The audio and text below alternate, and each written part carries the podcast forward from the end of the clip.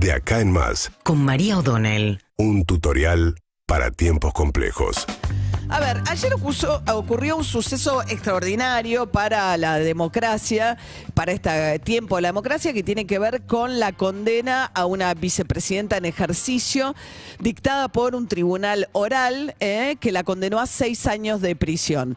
Los fundamentos de esta decisión todavía no se conocen, se van a conocer el 6 de marzo. De todas maneras, eh, alguna justificación dio a, a conocer el tribunal, porque tomó una decisión bastante desconcertante que tiene que ver con que, por un lado, desestimó la figura de la asociación ilícita, algo que algunos preveían que podía pasar. ¿Por qué? Porque...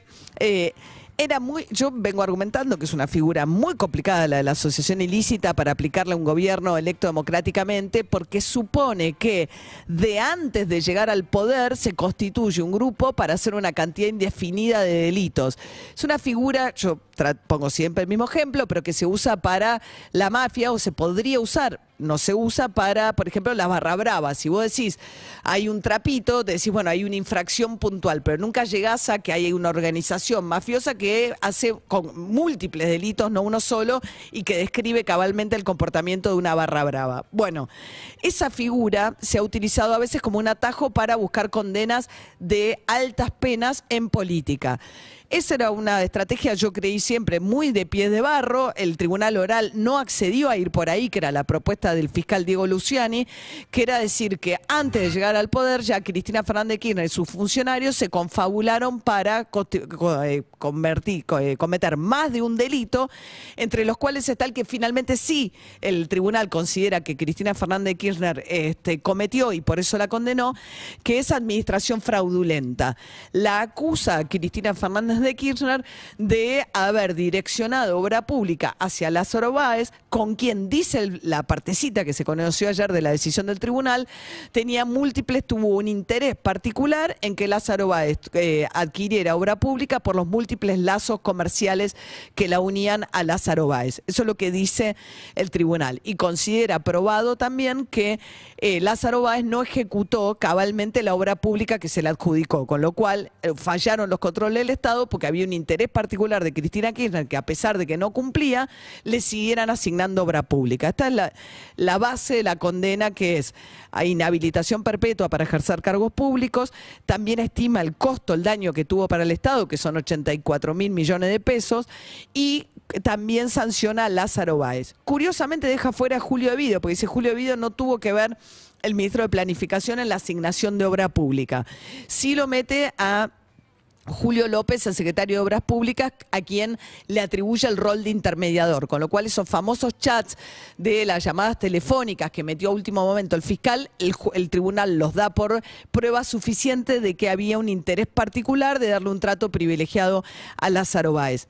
Evidentemente hay algo, por más que el gobierno del kirchnerismo lo que dice es que las auditorías nunca pudieron probar que Lázaro Báez no llevó adelante la obra pública en tiempo y forma, toda la plata que le encontraron en el exterior, por la cual fue condenado eh, Lázaro Báez, de algún lado salió también. Bueno, Cristina Fernández de Kirchner, como sabemos, inmediatamente después de conocer la sentencia, eh, dio, hizo una aparición de 55 minutos donde dio una novedad política tremenda, eh, que es que no va a ser candidata a nada el año que viene, sacudiendo completamente el tablero de la discusión política del año que viene. Sobre todo dentro del propio Frente de Todos, porque todos los movimientos anteriores parecían indicar lo contrario, que se estaba generando un clima para que Cristina Kirchner se volviera a presentar. Ella dijo, no le voy a dar el gusto ni a Mañeto ni a sus esbirros, yo no soy mascota de nadie, no les voy a dar el gusto de que digan eh, la condenada por corrupción es candidata del Frente de Todos, me voy a mi casa y no tengo fueros. Entonces Cristina Kirchner montó sobre un hecho de una enorme relevancia y tremendamente inusitado, que es que una presidenta en ejercicio sea condenada por hechos de corrupción, siendo además una de las figuras más gravitantes, si no la más gravitante, de la política en la actual Argentina.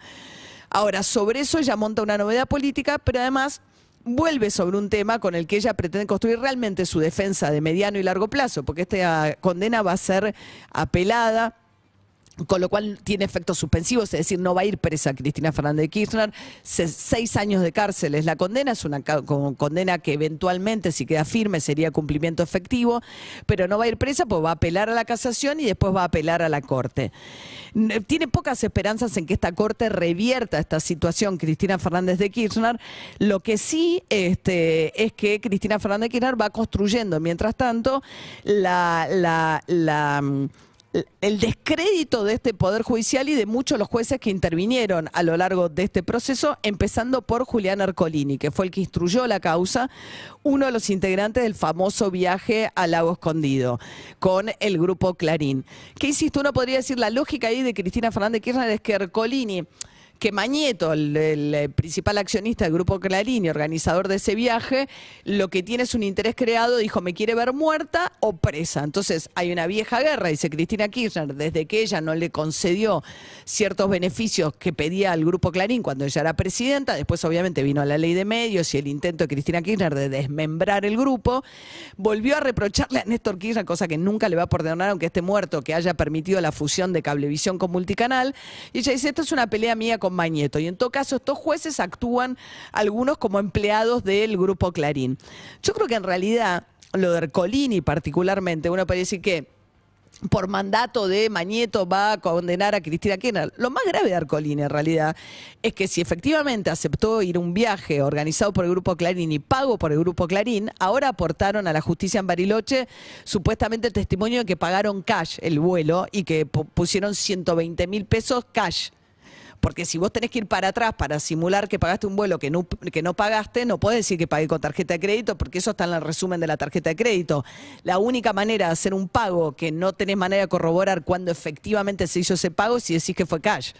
Y la empresa de, la, de aviación privada que dirá cuándo recibió ese pago. Pero en todo caso, ese juez sí intervino en causas que hacían a los intereses del Grupo Clarín. Entonces, es mucho más grave que haya intervenido un juez eh, que después recibe dádivas de un grupo sobre el cual tiene que fallar, que después la lógica de Cristina Kirchner que dice enemigo de mi enemigo falló en mi contra.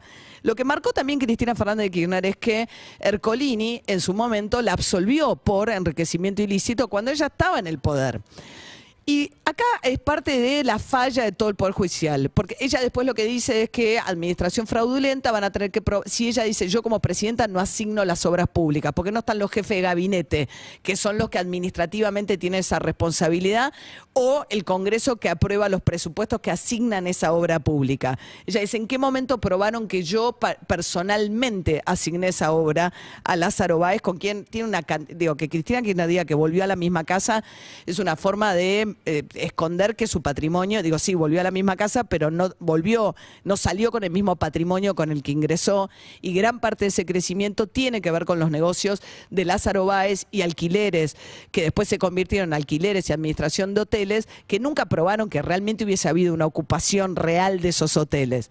Ahora, lo que quiero decir con esto es que Cristina Fernández de Kirchner era mucho más... eh, endeble realmente la defensa de Néstor y Cristina Kirchner en causa de enriquecimiento ilícito, en la que vos tenés que probar que el origen de esos fondos era lícito. Durante el poder, cuando estaban Néstor y Cristina en el poder, Ollarvide primero y Orcolini después los absolvieron por enriquecimiento ilícito. Después llega Macri al poder, viene la justicia, mete la asociación ilícita, que es rimbombante, ahora se cae y queda la administración fraudulenta. A ver, yo la verdad es que creo que...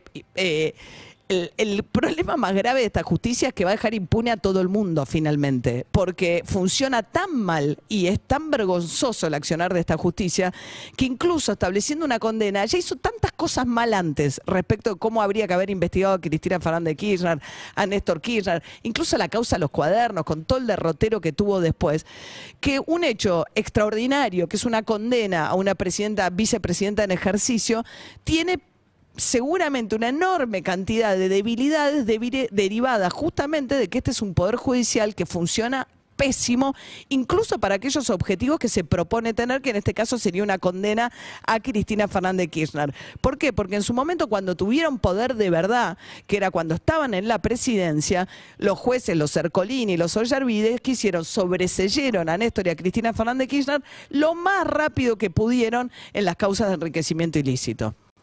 Seguimos en Instagram y Twitter. Arroba Urbana Play FM.